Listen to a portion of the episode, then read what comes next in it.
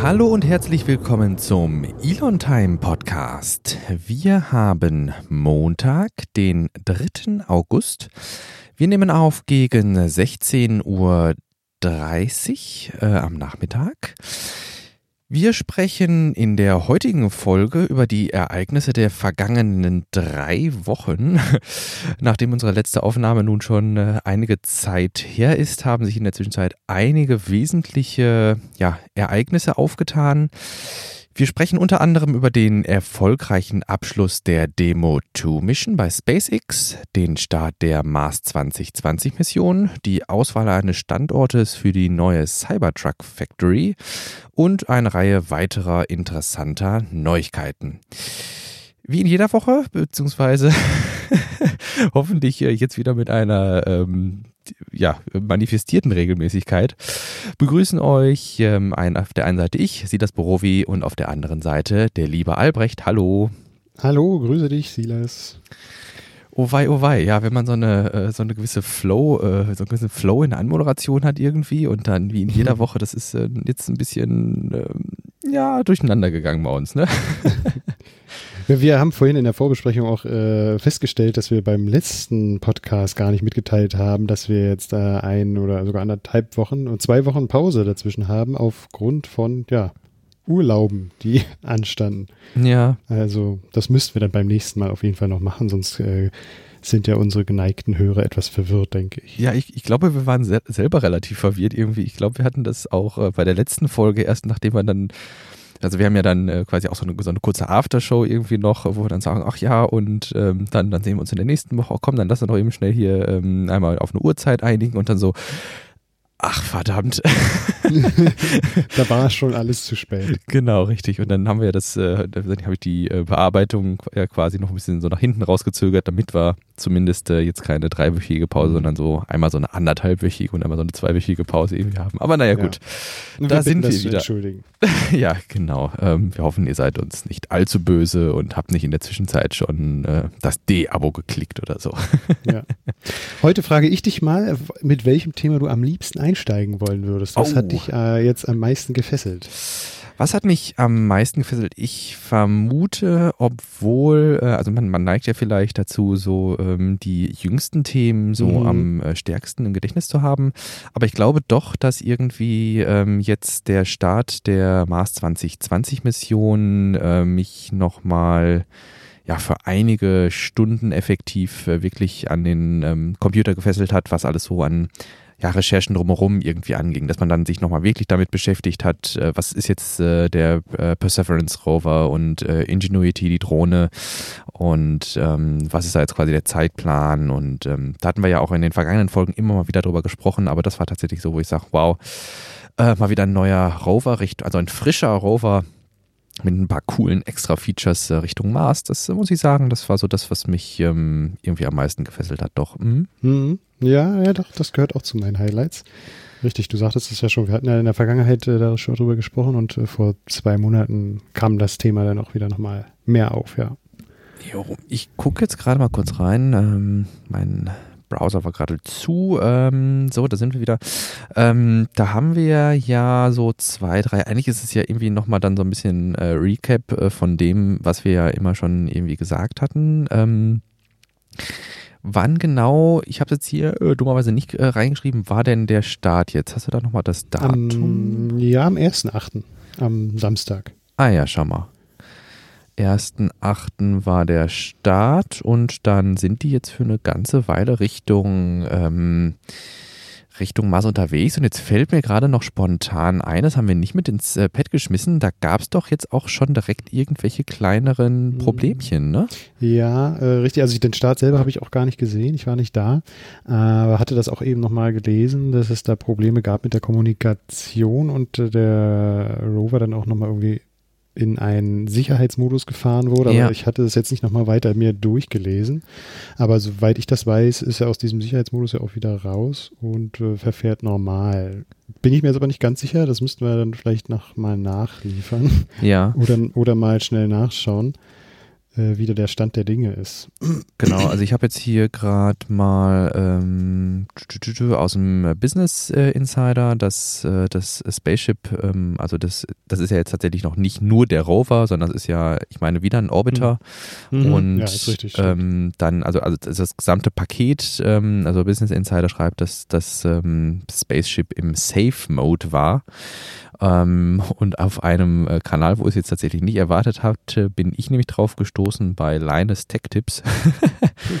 und äh, da ging es irgendwie darum, dass der Rover zu oder dass äh, der dem Spaceship zu kalt wurde. Mhm. Ähm, und äh, die Sensoren dann irgendwie angezeigt haben, dass im äh, ja, Sonnenschatten der Erde ähm, das irgendwie ein bisschen zu kalt geworden ist und entsprechend das Gerät in den Safe Mode ging. Aber die NASA war zu keinem Zeitpunkt irgendwie besonders besorgt oder sowas. Das ist wohl ähm, ja, erwartbar, mhm. dass da dann vielleicht eine Temperaturfluktuation drin ist und ähm, ja. As of now schreiben sie hier Temperatures on the spacecraft are back to normal. Ah ja, okay. Also ja. insofern. Also können wir dem Ganzen doch eine gute Reise wünschen. Jo. Und die dann, kommen da sehr wahrscheinlich gut an. Im Februar. 23. Februar? Habe ich das so richtig auf dem Schirm? Ich mm, meine ja. Ich äh, gucke das nochmal schnell. Während du schaust, ähm, möchte ich gerne da nochmal äh, Literatur äh, loswerden. Wir haben tatsächlich ähm, sowohl in der Heise Online als auch in der Golem ähm, online zwei schöne Artikel dazu gefunden. Ähm, einmal so ein äh, allgemeiner Überblick über den Mars Rover Perseverance nochmal auf Deutsch. Also das ist halt ne, das Wesentliche, warum ich das nochmal kurz loswerden wollte, sind beides deutsche Artikel. Ähm, wir haben ja so ein bisschen versucht, so ein Shift irgendwie zu deutscher Literatur irgendwie zu, finden, äh, zu finden, damit ihr da auch was von habt beziehungsweise einen einfacheren Zugang zu habt. Ähm, dann aber auf Englisch auch nochmal eine ähm, schöne Empfehlung finde ich, äh, das, das hattest du auch geguckt, das äh, Mars Perseverance äh, versus Curiosity äh, oh, Video, ja. ne? Das war wirklich gut. Hat man noch einen sehr guten Einblick gegeben, äh, welche technischen Systeme an Bord sind, ähm, welche technischen Systeme jetzt verbessert wurden und war wirklich gut. Kann man, sollte man sich anschauen, wenn man da äh, einen Einblick haben möchte. Ja, fand ich auch ganz gut. Irgendwie einfach mal so ein Abriss irgendwie von allem irgendwie.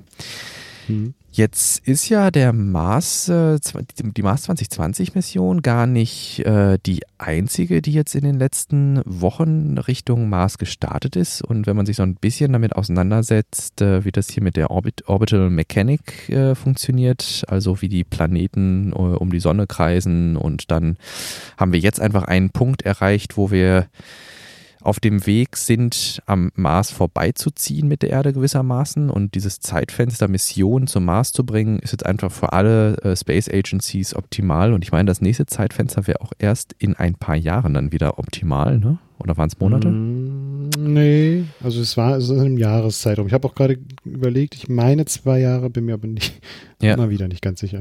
Ja, naja, und aber da du sagst, dass das äh, unterschiedliche Raumfahrtagenturen ja nutzen, hatten wir letztens mal auch schon angesprochen, dass die Vereinigten Arabischen Emirate da auch einen, äh, eine Sonde hochgeschossen haben. Ja, und genau. Die jetzt auf dem Weg zum Mars ist. Aber auch China hat vor kurzem ähm, ja einen Rover dorthin geschossen und hofft auch dann im Februar aufsetzen zu können.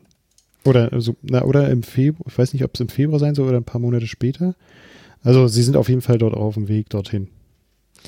Ja, also am 23. Juli sind die ähm, erfolgreich ins All gestartet mit der Tianwen 1 Raumsonde. Und das ist auch ein Rover oder ist das ein ähm hm, ein Rover so groß wie ein äh, Golfcar?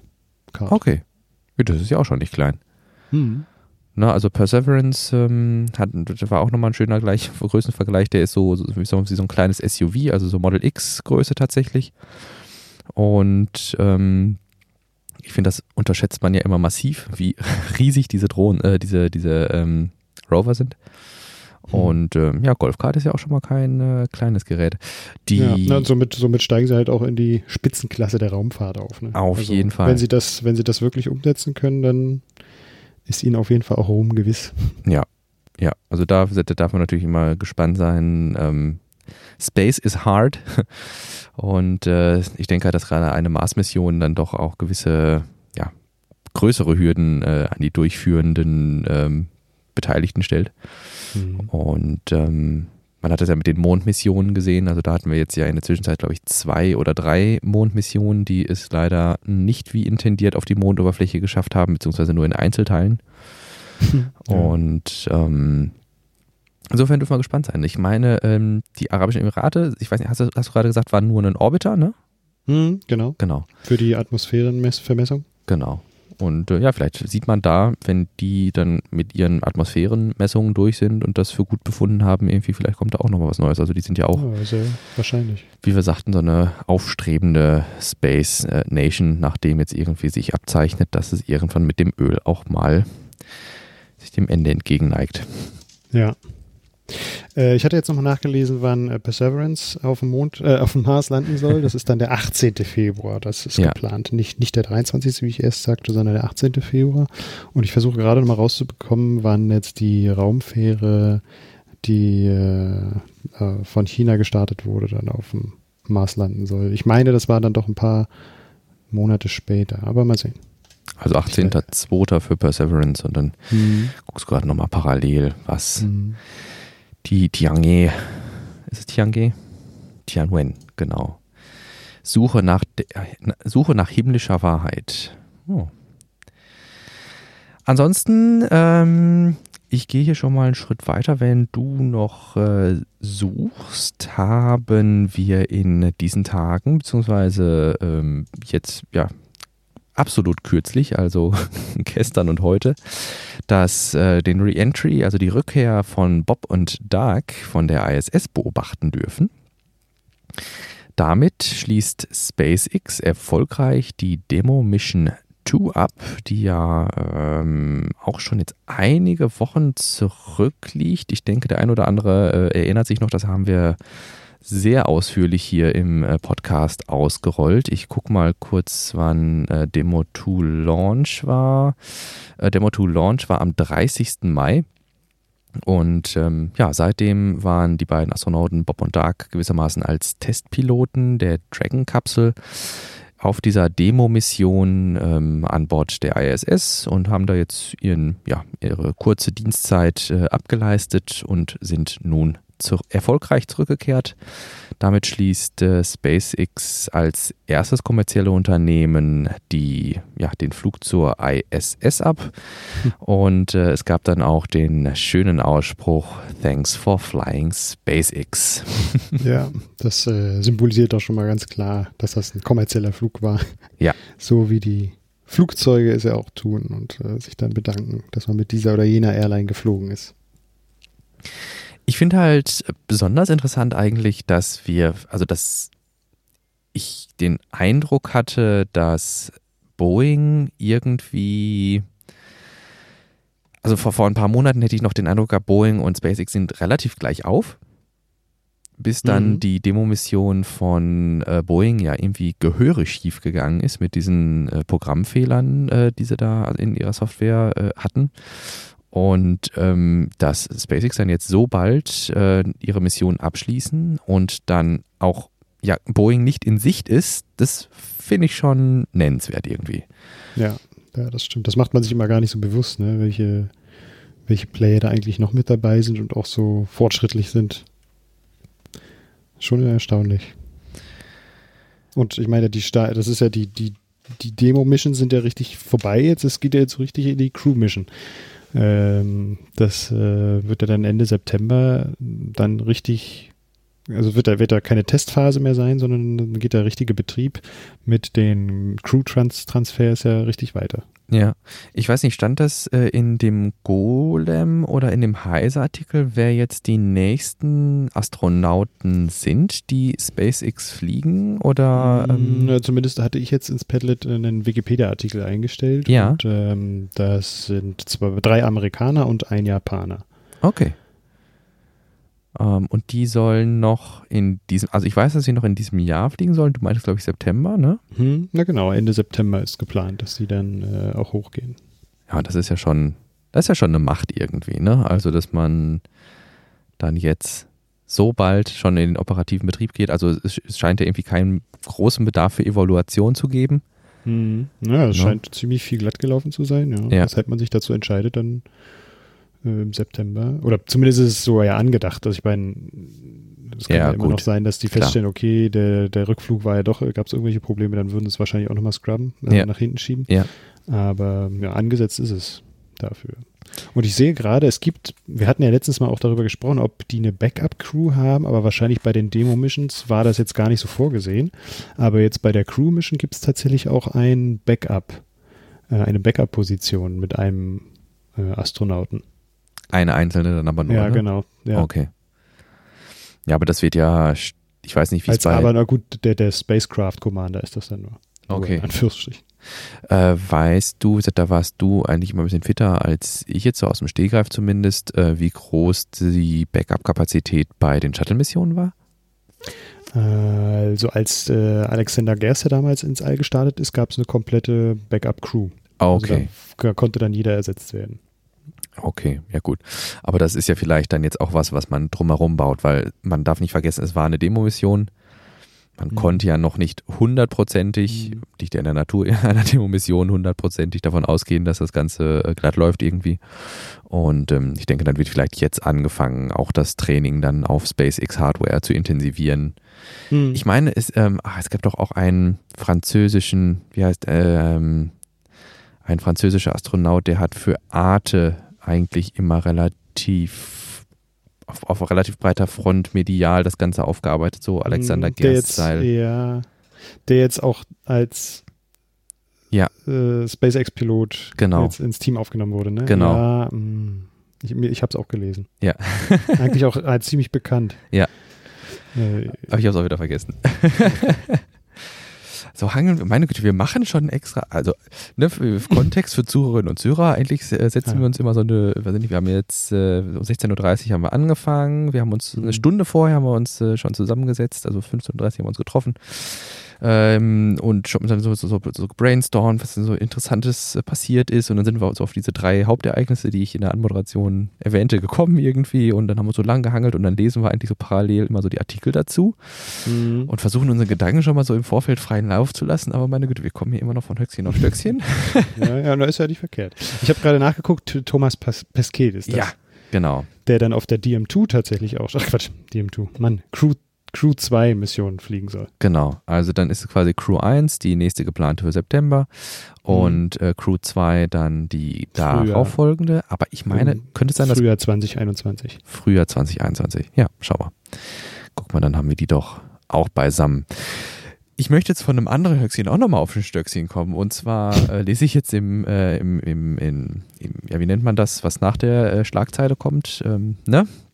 In dem Teaser oder was dann ja. steht, äh, dass ähm, seit erstmals 45 Jahren ein bemanntes US-Raumfahrzeug wieder im Meer gewassert ist. Und das hatte ich auch in einem Video von Tim Dodd gehört. Ja. Ähm, hatte ich darüber nachgedacht, so, ähm, okay, ähm, es ist tatsächlich nicht nur erstmals seit 50 Jahren ein bemanntes US-Raumfahrzeug wieder im Meer gewassert, sondern seit, ich will mich jetzt nicht auf 45 Jahre, aber auch sehr lange Zeit, äh, also seit einem Fehlschlag einer äh, Soyuz-Mission, ähm, überhaupt ein Raumfahrzeug von der ISS zurückgewassert, ähm, weil die Soyuz, das war mir auch überhaupt nicht bewusst, die landen ja mhm, an Land. Aber nur in Kasachstan, ja. Genau. Da gab's ein, da gibt's einen richtig coolen Film. Ach, jetzt wäre natürlich der Titel nicht verkehrt. da äh, begleitet man aber solche so Leute, die diese Wrackteile auch aufsammeln.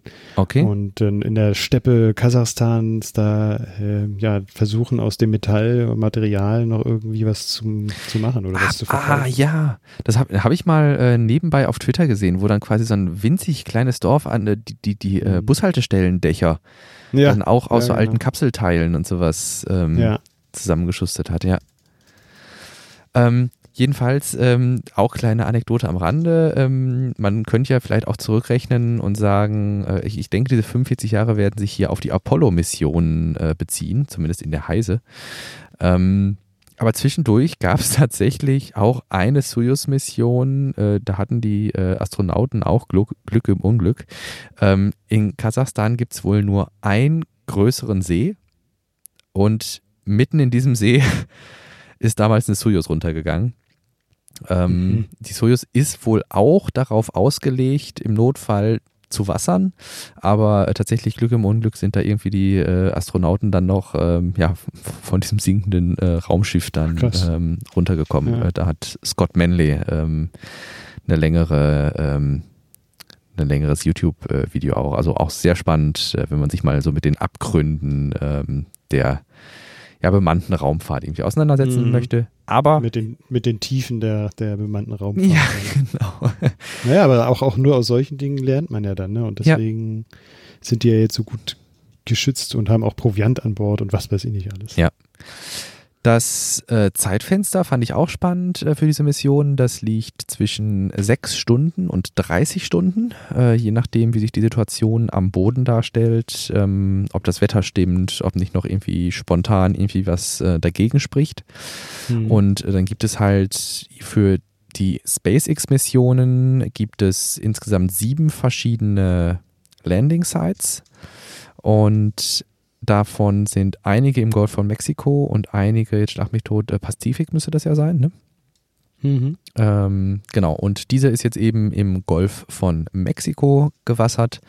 Das war schon, wenn man auf eine Karte schaut, äh, relativ nah am Land. Also das sind äh, zwölf Seemeilen vor der Küste. Äh, verglichen mit ähm, Apollo, die sind wesentlich weiter draußen äh, gewassert. Das führte zu, das hatten wir auf den Fotos gesehen, das führte zu einem unangenehmen Nebeneffekt, nicht wahr? Ja, das äh, ist ein bisschen ungünstig, richtig, dass dort äh, anscheinend auch Touristen ohne Probleme dort äh, recht dicht an die Kapsel fahren konnten mit ihren Booten und auch Werbung machen für, für die, äh, für die äh, Trump-Rally jetzt. Ja. Diese zwölf Seemeilen sind nämlich, das als äh, kleiner Hintergrund, die sind nicht weit genug vom Land weg, als dass es irgendwie ähm, Hobbybootsfahrer mit ihren äh, kleinen Booten davon abhalten würde, vom Land aus aufzubrechen und dahin zu fahren. Aber sie sind trotzdem weit genug von der Küste weg, als dass die Küstenwache dort kein ähm, wie ist das, hier keine Schifferbootszone mehr aufspannen darf. Mhm. Und ähm, ja, es fehlt halt eben diese rechtliche Grundlage für eine Bootverbotszone. Deshalb konnte die Küstenwache nur eine Gefahrenwarnung veröffentlichen, so nach dem Motto, äh, liebe ähm, ja, Schiffsfahrer, achtet darauf, dass eine ja, Raumkapsel vom Himmel fällt. Ähm, und, und, seid so nett und kommt nicht zu nah. Richtig, genau. Ja. Aber das ähm, hat ja nicht jeder so super ernst genommen und entsprechend, äh, wir hatten, was, was hatte ich gerade gezählt? Irgendwie zwölf? 20 meintest du? 20, 20 ja, Boote gut. Zu haben. Genau, also wirklich äh, eine große Zahl von ähm, ja, Booten, die da drumherum schwimmen, teilweise wirklich direkt neben der Kapsel vorbeifahren und wenig Rücksicht irgendwie auf diese Recovery-Mission äh, mhm. nehmen. Aber ich nehme an, dass ähm, ja, das gesamte Team von SpaceX dann äh, froh war. Das dauerte keine halbe Stunde. Da war dann die Kapsel auch auf das ähm, Hauptschiffchen verfrachtet. Ähm, ja, und ab da nahm das dann etwas ja, geregeltere Maße an irgendwie. Also ähm, ich habe irgendwie nur im Interview gehört, dass man äh, sich in Zukunft darüber Gedanken machen wird, wie man das wesentlich besser handhaben kann. Dass ja. da keine Leute irgendwie dazwischen rumfunken können. Ja, ja, ich glaube, dass äh, so wie ich das jetzt aus den Artikeln rausgelesen habe, also wir haben sowohl einen Golem als auch einen Heise-Artikel, ähm, den wir auch wieder in den Shownotes verli verlinken möchten oder werden, äh, besser gesagt. Und ähm, da war jetzt unter anderem äh, drin geschildert, dass es nur zwei Küstenwachenboote gab und ähm, dann könnte man vielleicht in einem ersten Schritt anfangen, irgendwie die Küstenwachenpräsenz zu erhöhen weil ich denke nicht, dass ähm, bei den Touristen oder bei den Schaulustigen wohl eher, ich habe gerade auch schon ganzen Touristen gesagt, eher Schaulustige, ne? ähm, dass da irgendwelche Einsichten einsetzen und sagen, oh nee, das war keine gute Idee. Ich glaube, die fanden das alle super toll und würden es mhm. auch wieder tun. Und äh, dass sich diese sieben Landing Sites eben im Golf und im Pazifik wohl halten werden, ähm, ja, wird das wohl auch beim nächsten Mal wieder ein Problem sein. Mhm. Das naja, das ist, das kannst du halt auch, dem kannst du nur, das kannst du nur irgendwie umgehen, wenn du dafür auch eine juristische oder gesetzliche Grundlage schaffst. Ja, das genau. Halt, halte ich auch für schwer. Wenn du weißt halt nie, in welchem Areal die dann runterkommen werden. Und du kannst ja nicht von jetzt auf gleich irgendwie einen Ort zu einer Einfahrtsverbotszone machen. Ich weiß ich nicht, wie die das machen wollen. Und desto mehr Schiffe da halt auch rumgurken, desto höher ist das Risiko, dass da irgendwas passiert. Ne? Das heißt, du willst Ja. da auch nicht so viele Marinefahrzeuge dann da Ja. haben oder Küstenwacheboote. Hm. Ich gucke Ich bin gespannt, wie es machen wollen. ähm, Grenz, äh, Landesgrenze im Wasser, wo da gibt es doch diese so und so Meilen. Na gut, aber wenn du im Golf von Mexiko bist, das da, das gehört ja alles noch irgendwie zu, zur Nation Amerika oder USA dazu. Ja, aber ich glaube, das war ja das Problem, ähm, dass eben Die du, halt im Golf von Mexiko. Nee, ich glaube nicht, dass sie im Golf von Mexiko waren, sondern dass die einfach schon so weit, also ne, wie, wie ich gerade sagte, so nah dran, Mhm. dass die, äh, dass die Schaulustigen Touristen, meine Güte, dass die Schaulustigen dorthin kommen konnten, aber halt nicht, ähm, aber nicht so nicht nah genug dran, dass Mhm. äh, man da verbieten könnte, hinzufahren. Okay. Ah, du fragst also gerade, wie weit Ja. äh, von der Küste entfernt müssten sie landen, damit ein Ja. Verbot ausgesprochen werden könnte.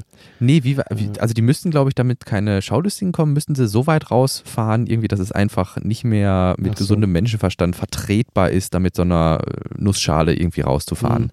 Okay. Ähm, aber auch da Ach hat so. sich, denke ich, die ähm, Staatsgebiet, ähm, Seegrenze, gibt es sowas hier? Ich guck gerade mal. Allgemein. Na, während du ja noch suchst, kann ich ja auch schon mal zum nächsten Thema vielleicht mal Ja, überspringen. Wir hatten ja auch äh, das Static Fire Test vom Starship SN5 und äh, der ist erfolgreich verlaufen und äh, es ist dann angekündigt worden, dass in äh, absehbarer Zeit, also kurz nach diesem Static Fire Test, dann auch ein Hop stattfinden wird. Wir hatten das ja in der Vergangenheit auch schon mal. Ähm, das, ich weiß nicht, SN3 war das, glaube ich, ne? Also SN4 ist ja in die Luft gegangen und SN3 hatten wir, glaube ich, diesen 20 oder 50 Meter Hop. Ja. Äh, oder SN2. Naja, jedenfalls eine, irgendeiner der Missionen davor. Und äh, heute soll dann ein hün- 150 Meter Weitersprung stattfinden mit SN5. Das ist äh, ein recht hoher Zylinder, aber ich weiß gar nicht, wie hoch der ist. Ähm, aber so umgangssprachlich wird gesagt, dass das so groß wie so ein Getreidesilo ist. Nur Ja, etwas dünner. genau. Und äh, man sich vorstellt, so einen hohen Getreidesi so ein hohes Getreidesilo 150 Meter zu bewegen, ist das irgendwie schon eine verrückte Vorstellung. Na, lass es Ich 10, schau. 15 Meter hoch sein. Ja. Aber so auf den Bildern ist das immer so ein bisschen, kann man das irgendwie sehr schwer einschätzen, wie hoch es tatsächlich ist. Ja. Ähm, das sind jetzt mehrere Sachen parallel. Ich habe gerade mal kurz nachgeguckt hier. Wobei Mhm. der Modus, da, da- da kann man sich vielleicht auch dran gewöhnen. Ähm, also die. Aber das wird aber anstrengend. Das wird anstrengend, ja. Zuhörer. also, kleiner Nachtrag aus den Themen von gerade. Es ist die, tatsächlich die 12-Meilen-Grenze. Mhm. Also, ich würde es jetzt tatsächlich so deuten, dass sie ziemlich genau auf dieser 12-Meilen-Grenze gelandet sind Ah, okay. Und entsprechend das Probleme gab. Ähm, ansonsten, genau, das, was du gerade sagtest, ist der Flying Water Tower. Das, das ist jetzt schon wieder eine ganze Weile her. Das war der 28. August. Oh, hast du das im Kopf oder guckst du es gerade Das habe ich gerade ähm, hier äh, online. Ah, okay. Und Hm. das Oh. war. SN3? Ähm, hm. Das will Steht nicht. mir jetzt gerade keiner verraten. Zumindest Okay. nicht bei einem Assuming they can get SN to, to fire up. Ich vermute mal. Ah, das doch, das war SN3. Ja? Ich habe mal SN3 eingegeben und da sieht man genau die Bilder davon. Okay, gut. Dann ist das SN3. Meine Güte, das ist SN nur. Dann hatten wir in der Zwischenzeit S. Um, nee, ist nicht SN3 explodiert. Sagtest du das nicht gerade? Na, SN, ich hätte, nee, SN4, das ist doch das, was äh, im Mai irgendwann explodiert ist, oder? Weil wir haben ja Oha. tatsächlich doch den ein oder anderen Prototypen schon verschlissen, ne? Aber genau, nee, SN2 war ein Testtank. Also die gehen ja immer so ein bisschen iterativ vor irgendwie, ne? Und dann war quasi SN2 war ein Testtank, den man einfach nur unter Druck gesetzt hat. Dann hat SN3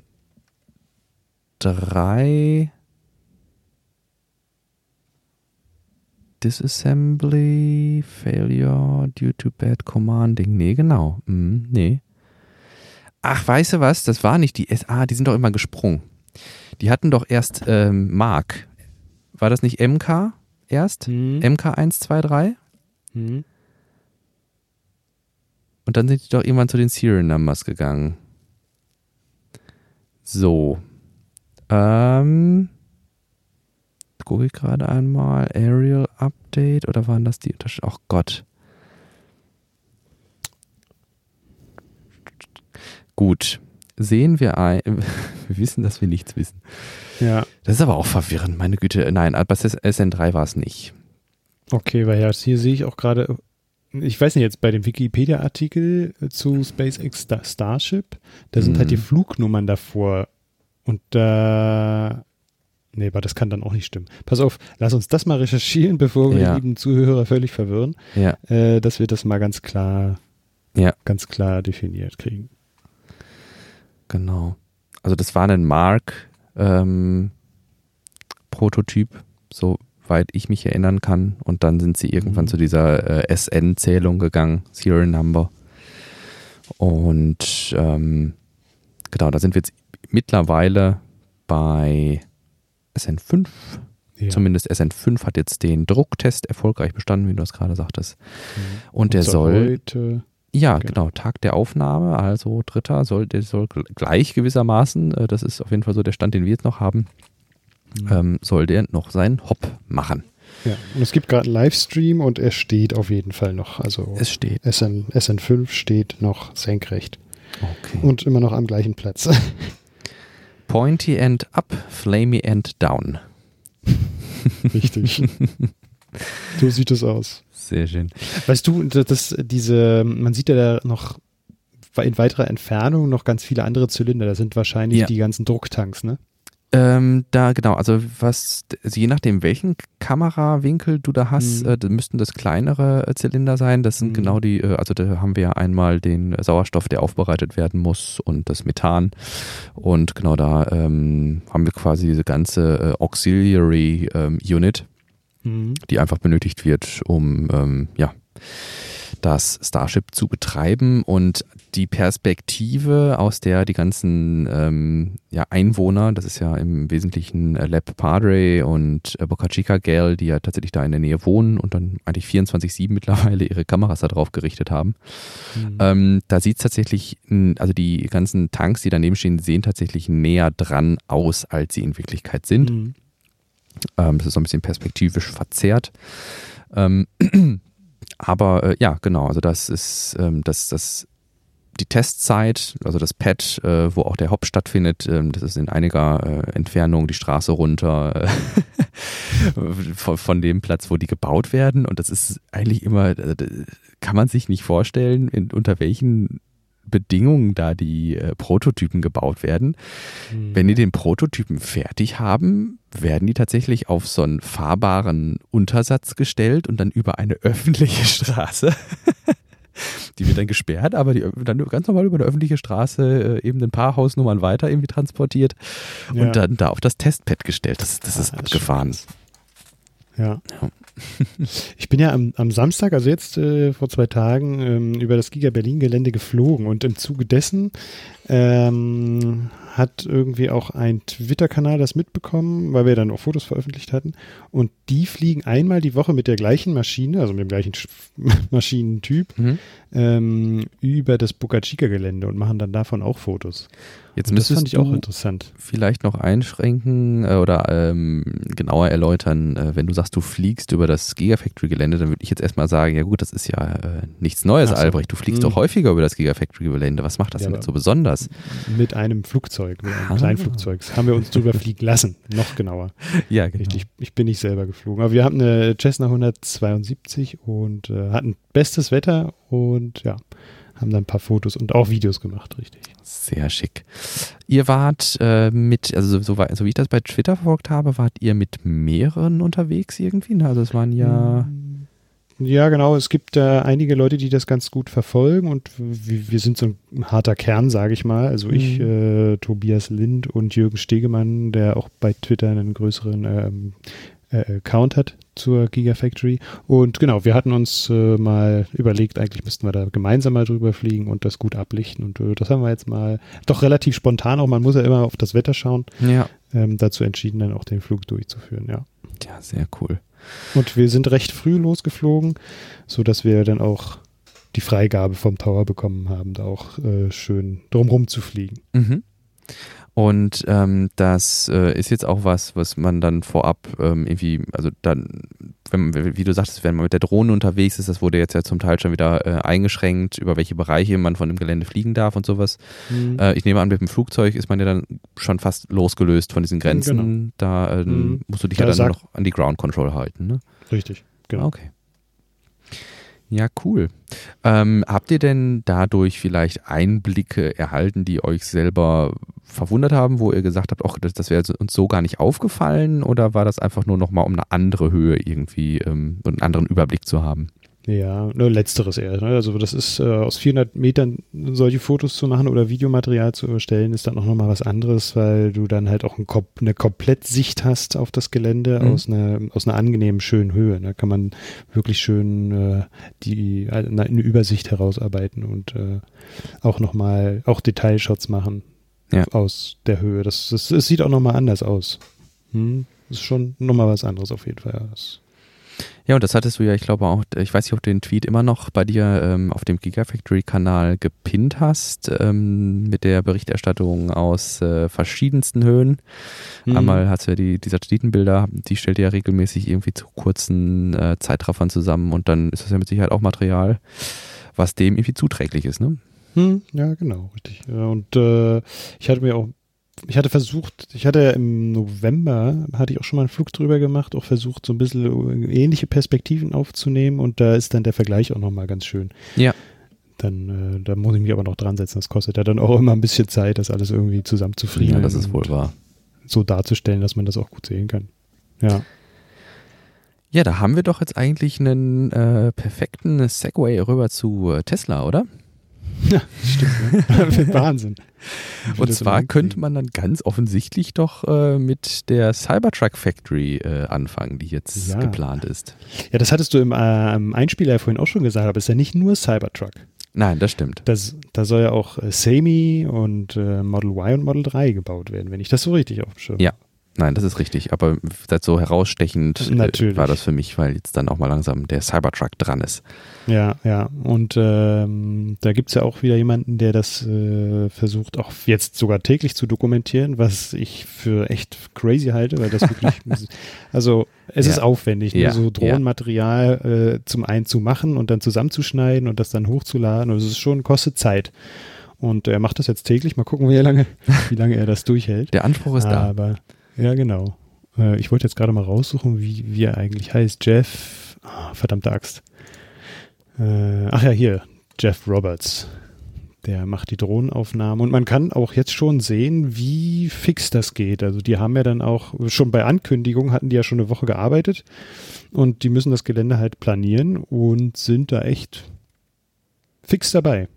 Ja, ich muss ja sagen, wenn man ähm, jetzt einfach mal, also wir, wir, wir schauen ja dann im Vorfeld, in der Pre-Show auch immer so, was denn jetzt gerade so in ähm, an News da draußen rumgeistert, wie vielleicht gar nicht so auf dem Schirm hatten, einfach äh, indem mhm. wir die verschiedenen äh, News-Aggregatoren durch den Stich nach Stichworten, wie weiß ich nicht, Tesla, Boring Company, Neuralink etc. durchsuchen.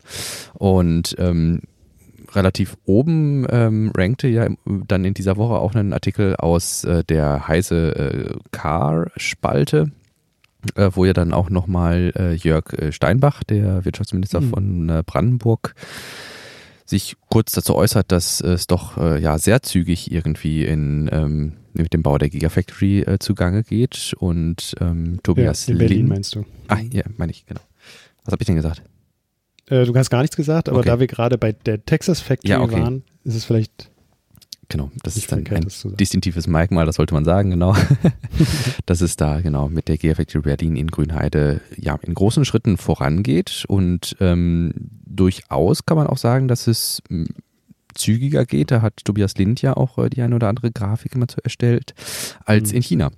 Und mhm. ähm, wenn man jetzt vielleicht tatsächlich so ein ja, so eine gewisse Pace äh, gefunden hat, mit der man, oder so ein gewisses System, mit der man jetzt anfängt, da die Gigafactories zu errichten, könnte ich mir vorstellen, dass das von Mal zu Mal dann auch ähm, zügiger geht. So ein bisschen wie so ein mhm.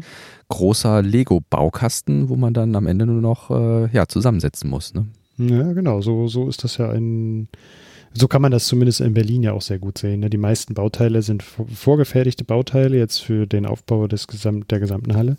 Und ähm, ja, wenn man sich das in Shanghai anguckt, das war doch alles sehr viel in Einzelteilen und na gut, du hast halt auch eine viel höhere Workforce, ja. Da, da sind viel mehr Arbeiter auf dem Gelände, die dann auch die Einzelteile zusammenschweißen und mhm. äh, auch lackieren können oder brandfest machen können. Mhm. Und das hast du halt in Berlin gar nicht. Das ist alles schon fertig, da musst du nichts mehr groß dran machen, sondern steckst das wie so Lego-Bausteine wieder so normal zusammen.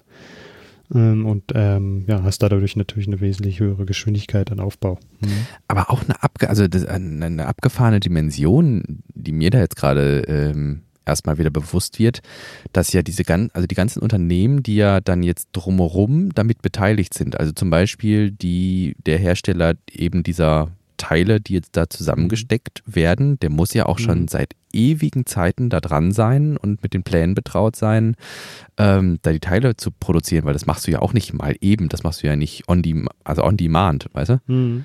Ja, ich weiß gar nicht. Also wie viel, wie viel länger die oder wie lange die da jetzt schon mit eingebunden sind. Ähm, ja, du musst aber Max Bögel, Max Bögel und Goldbeck sind halt auch Unternehmen, die wirklich auch sehr viele Großprojekte machen und die mhm. haben da auch schon die Kapazitäten, sowas auch umzusetzen. Mhm. Aber na klar, man muss auch immer daran denken, dass die halt auch Parallelprojekte eigentlich haben, ne? Und dann muss man zusehen, wie man das irgendwie unter einen Hut bekommt, alles. Ähm, aber vielleicht spielt denen da auch so die Corona-Problematik auch so ein bisschen in die Hände, dass äh, da vielleicht einige Bauprojekte ein bisschen langsamer das gehen und sein. die da ein bisschen mehr ja. Kapazitäten haben. Aber das, das ist auch nur Mutmaßung. Spekulation, genau, ja, das ja, stimmt, genau. Ja. Nein, aber ich, ich, ich meine nur, also grundsätzlich, wenn ich jetzt überlege, so entsprechend früher irgendwie, dann hast du da einen massiven Granitblock hingestellt oder was auch immer und dann hast du da angefangen, Gebäudeteile rauszuarbeiten. Aber bei diesen Formgussteilen oder sowas, da musst du ja auch, also die muss ja schon lange vorab irgendwie oder zumindest in einer gewissen Zeitspanne vorher bekannt sein, die genauen Maße des Teils, damit du mhm. da entsprechend für Formen anfertigen kannst und dann da im Akkord quasi Einzelteile gießen kannst. Ne? Mhm. Ja, ich weiß nicht. Guck mal, die, die ganzen Planungsdokumente, die ja im Januar auch rausgekommen sind, mhm. da war ja auch noch relativ vage, welche Befehle da genutzt werden müssen. Ja, und das war mhm. ja auch jetzt erst Anfang Juli klar, zumindest für die Öffentlichkeit klar, dass bestimmte Gebäudeteile halt auch nicht mehr so hoch sind, wie sie eigentlich ursprünglich geplant waren. Mhm. Also so viel Zeit hatten die da, glaube ich, gar nicht, sich darauf mhm. einzustellen. Weißt du, sie ja, haben gut. ja jetzt nicht schon irgendwie Anfang Januar die großen Teile vorproduziert, mhm. wo ja eigentlich noch gar nicht richtig feststand, wie das Ganze dann am Ende aussehen soll. Weil jetzt die ja wirklich tatsächlich stimmt, immer ja. noch im Prozess waren, das Gebäude an die Gegebenheiten anzupassen. Ja.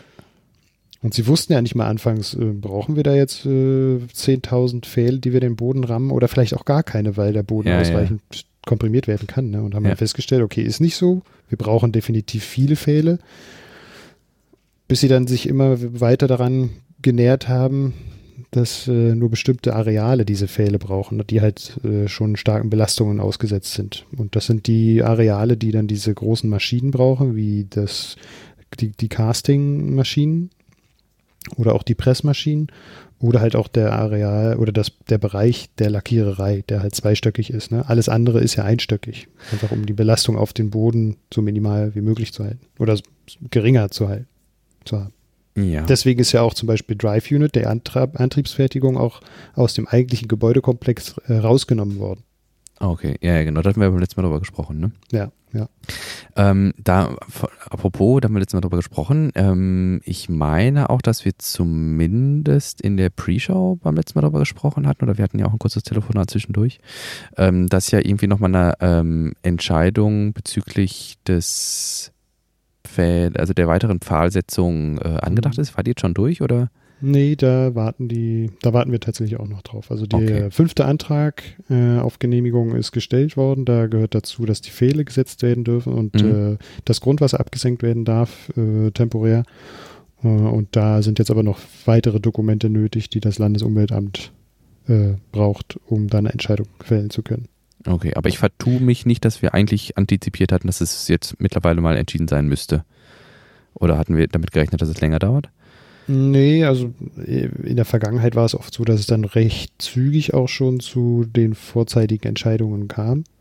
Äh, aber das dauert jetzt halt auch ein bisschen länger. Da okay. hängt halt auch viel dran. Ne? Also ich meine, die Kritik ist ja groß, dass dort äh, auch in den Grundwasser Spiegel oder der Grundwasserspiegel durchbohrt wird, was ja eigentlich bei so einem Wasserschutzgebiet nicht sein darf. Das mhm. heißt, die haben jetzt halt Anträge gestellt, dass sie dieses Grundwasser absenken dürfen und so weiter und so fort. Da ist schon ein kritischer Punkt, muss man sagen. Ja. Und das sollte gut überlegt sein und auch äh, juristisch fest sein dann am Ende. Ne? Ja. Weil es bringt gar nichts, wenn die Landes, das Landesumweltamt dann die Genehmigung rausgibt und das aber äh, angefochten werden kann und dann vor Gericht irgendwie Bestand hat, dass es eigentlich eine falsche Entscheidung war. Ne? Ja. Das wäre echt ungünstig.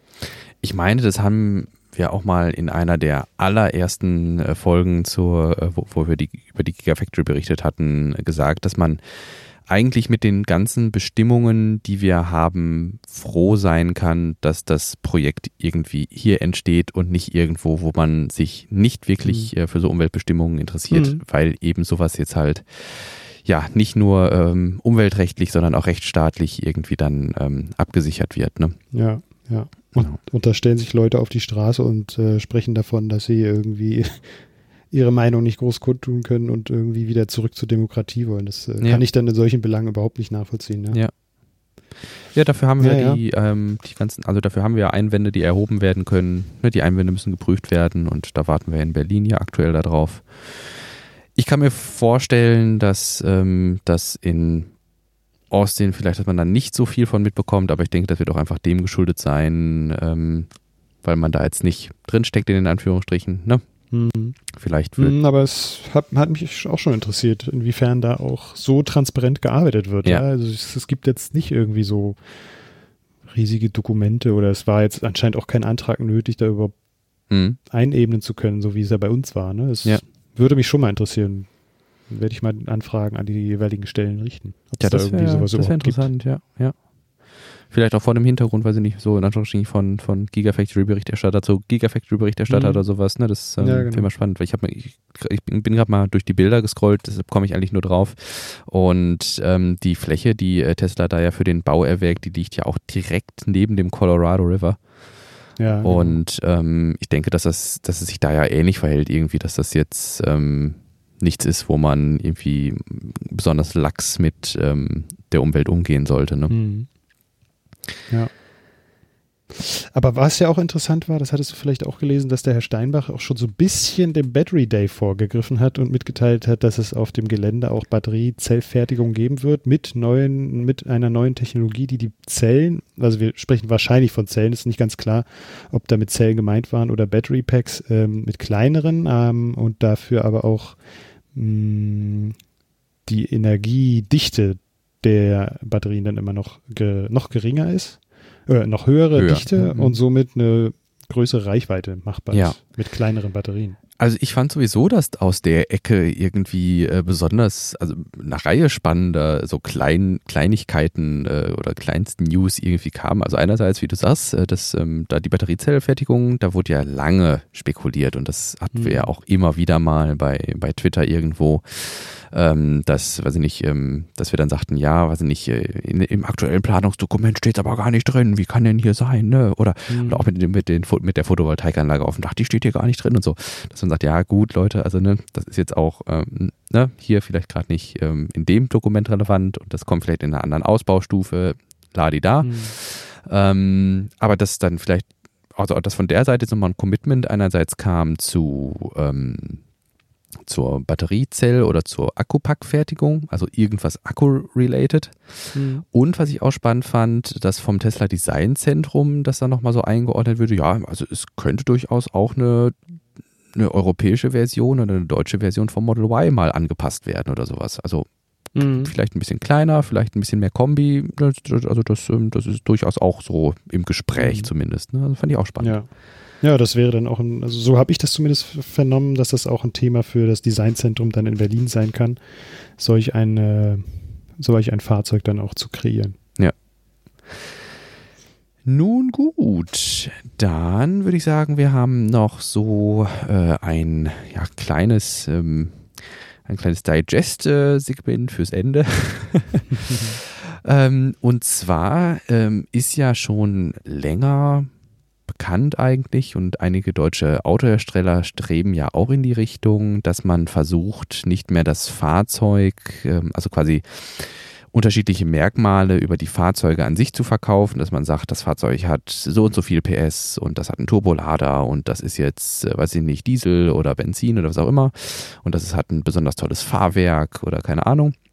Diese Merkmale, diese Unterscheidungen, die findet man bei Elektrofahrzeugen, weil die ja eigentlich alle nach einem ähnlichen Design aufgebaut sind, nach diesem Skateboard-Design, wo eben der Akku, an den Akkupack, der als Basis des Fahrzeugs wie bei einem Skateboard eben liegt, die Räder dran geflanscht sind. Stattdessen versucht man in der Regel halt irgendwie Services mit dem Fahrzeug zu verkaufen, dass man zum Beispiel sagt, weiß ich nicht, ähm, du kannst jetzt ein Mehr an Beschleunigung freischalten. Das Fahrzeug kann das technisch zwar, aber man kann es dann in der App freischalten. Oder BMW, um dann halt da irgendwie den Bogen zu schlagen. BMW macht das ähm, zum Beispiel mit der X-Serie, so hatte ich das jetzt verstanden. Die wollen jetzt die Sitzheizung im Abo anbieten oder sowas, dass man sich die dann in den Wintermonaten dazu buchen kann. Und Tesla weitet das jetzt ein Stück weit aus. Der im einen oder anderen wird vielleicht Tesla Insurance was sagen, dass Tesla ja schon eigene Versicherungsprodukte in Kalifornien anbietet. Und für Europa ist jetzt wohl irgendwas mit Strom geplant. Du hattest das ausgegraben. Ja, richtig. Es äh, ist an ausgewählte Nutzer oder Fahrer ein Stromtarif-Fragenkatalog herausgegeben worden. Und diese Fragen deuten darauf hin, dass Tesla vielleicht seinen eigenen Stromtarif auch rausbringen will. Ähm, ja, und das ist schon auch eine interessante Sache, denn man kann ja dann mit äh, den Fahrzeugen, die gefahren werden und den Strom speichern und den Powerwalls, die zu Hause vielleicht sind, da auch irgendwie mit handhaben und äh, den überschüssigen Strom dann auch in ein Netz eingeben, richtig. Und da wird anscheinend äh, auch Deutschland äh, einen Stromtarif bekommen. Von Tesla herausgegeben. Finde ich halt insofern, also finde find ich hochinteressant, ähm, insofern, dass Tesla ja schon immer so ein bisschen mit dem Apple der Autoindustrie irgendwie ähm, ja, gleichgesetzt wurde, nicht unbedingt, aber durchaus stark Parallelen gesucht wurden. Ähm, Wenn es dann auch um diese ähm, vertikale Integration äh, geht und die Kontrolle über das Produkt, dass man quasi vom weiß ich nicht, äh, vom Bordcomputer über das Fahrwerk bis hin zur Karosserie und den Motoren alles in eigener Entwicklung ähm, entwickelt und auch produziert hat. Und hier dann ja letztlich, wenn man sagt, gut, zu Tesla gehört aber nicht nur die Autosparte, sondern auch die Solarpanels, die sie äh, fertigen, als ähm, mhm. Tesla Solar Glass oder wie du gerade sagtest, die Powerwalls. Powerwall. Mhm. Dann wäre es ja durchaus denkbar, dass vielleicht auch mal, weiß ich nicht, so was Außergewöhnliches wie, da hatte ich mir mal Gedanken, nur mal so ein Stromcloud Tarif, dass man sagt, weiß ich nicht, das, was über die Powerwall hinaus noch von Photovoltaik eingespeist wird, das wird einem vielleicht auf einem Guthabenkonto angerechnet und wenn man es wieder aus dem Netz zieht, wird erstmal das Guthabenkonto geleert, bevor man dann irgendwie äh, Kilowattstunden hm. so irgendwie äh, bezahlt. Ja. Also ich denke, da kann ich mir gut vorstellen, dass Tesla einfach hier sein Ökosystem äh, versucht auszuweiten.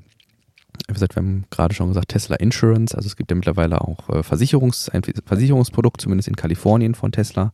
Hm wo eben basierend auch auf dem eigenen Ökosystem, also man hat ja dann Zugriff auf den Tesla Bordcomputer, der dann der dann die Fahrweise beispielsweise mit in den Tarif ähm, einbeziehen kann, dass man sagt, weiß ich nicht, wenn man besonders ähm, rasant fährt in Zonen, wo man nicht rasant fahren sollte oder sowas, und ähm, dass das sowas äh, mit ähm, in den Versicherungspreis mit eingeht, weil Tesla letztlich seine Produkte am besten kennt. Und ich denke, das ist ja so das Merkmal von ähm, ja, von einem Ökosystem, beziehungsweise auch ja, vertikaler und horizontaler Integration bis zum geht nicht mehr. Ne? Hm. Ja, finde ich auf jeden Fall auch interessant.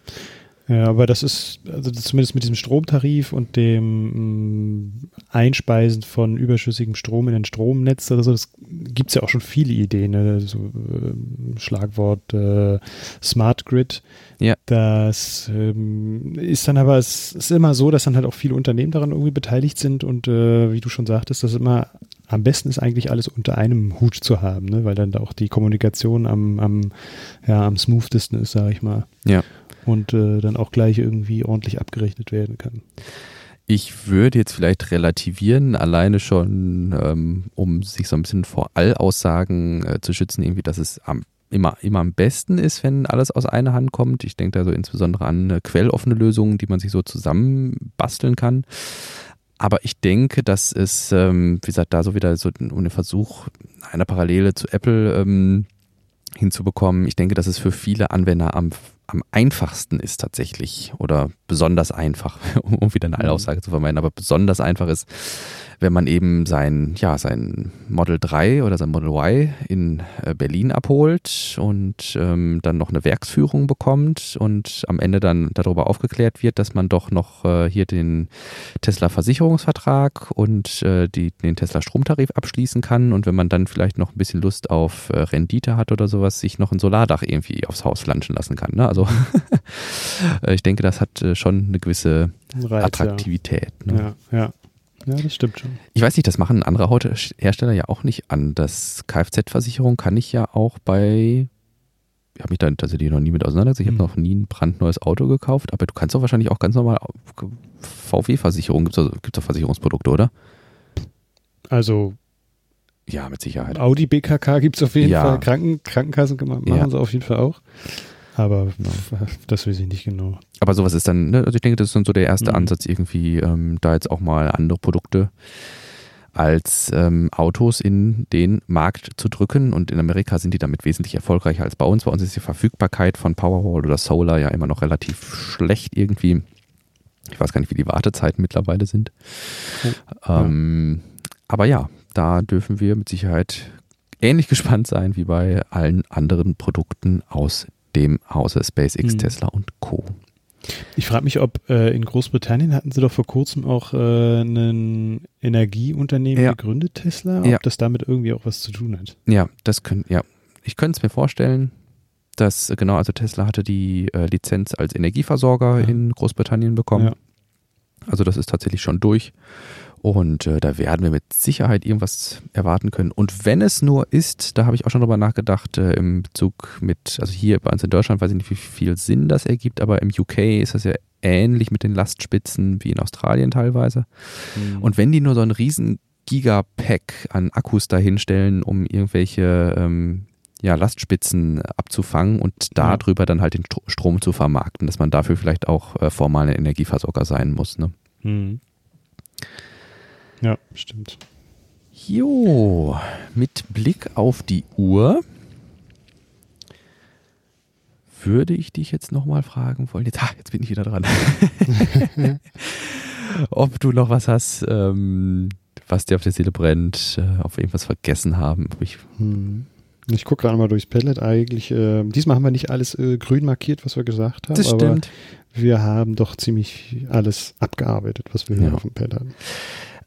In dieser Woche äh, haben wir einige Videotipps äh, gehabt, wieder. Zwei, drei, vier Stück waren das, glaube ich, ne? Die würde ich wieder in einer eigenen Section in den Shownotes verlinken. Schaut da sehr, sehr gern mal rein.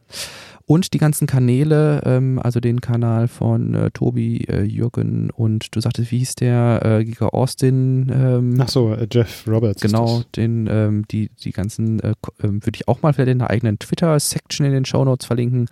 Schaut da gerne mal rein, wenn euch das interessiert und äh, klickt bei den pers entsprechenden Personen ein Abo, wenn ihr da auf dem Laufenden bleiben wollt.